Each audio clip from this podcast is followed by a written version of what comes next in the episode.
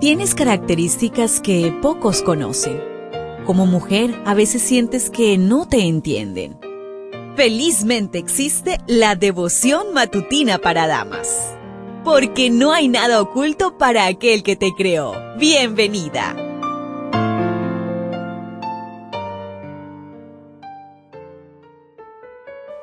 Iniciamos una nueva semana y damos gracias a nuestro Dios por el privilegio de un nuevo día.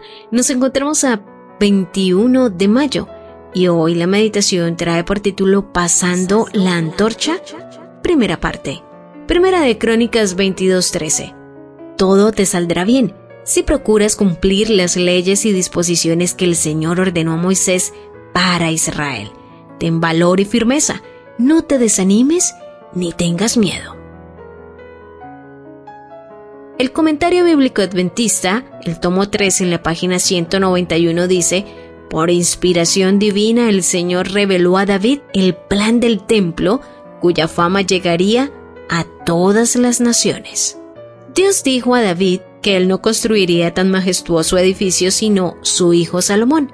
David aceptó la decisión divina, pero adelantó todo lo que se le permitió como autor intelectual de la obra juntó las herramientas y los materiales necesarios, oro, plata, madera, piedras de onice, mármol, maderas preciosas, los planos arquitectónicos de cada salón y hasta los clavos para las puertas.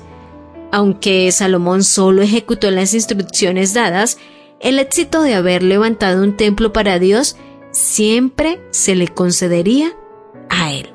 Este espíritu sin celos debería ser imitado por nosotras hoy. ¿Alguna vez tuviste un sueño en mente? ¿Planes que llevar a cabo? ¿Los comentaste y luego viste cómo esa persona a quien se los había comentado se adelantó y se los llevó a cabo?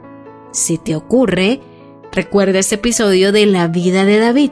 No renuncies a tus sueños, metas y proyectos, porque tal vez tengas que hacerlos en equipo que la idea se complete, no importa que otro se lleve la gloria y el reconocimiento.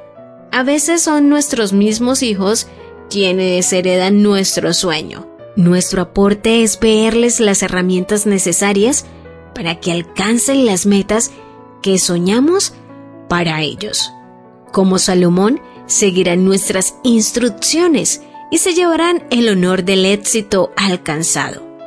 Jóvenes, permítannos suplirles los materiales que la experiencia nos ha dejado. Recuerden que no importa la edad que tengan, los consideramos tal como David consideraba a Salomón. Mi hijo es muchacho y de tierna edad. Además de la materia prima, David dio instrucciones y bendiciones a su sucesor, deseándole prosperidad, sabiduría y prudencia. Quizás esa fue la razón por la cual Salomón pidió sabiduría cuando Dios le dijo que escogiera lo que deseara.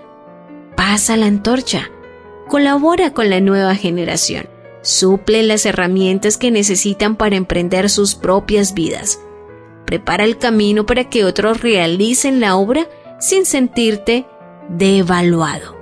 ¿Qué herramientas te falta entregar a tus hijos para que estén calificados para la misión que Jesús les encomiende?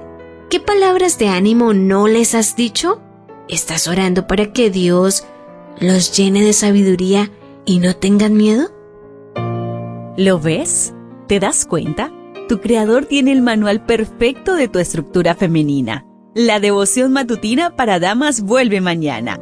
Gracias a Canaan Seventh Day Adventist Church and DR Ministries.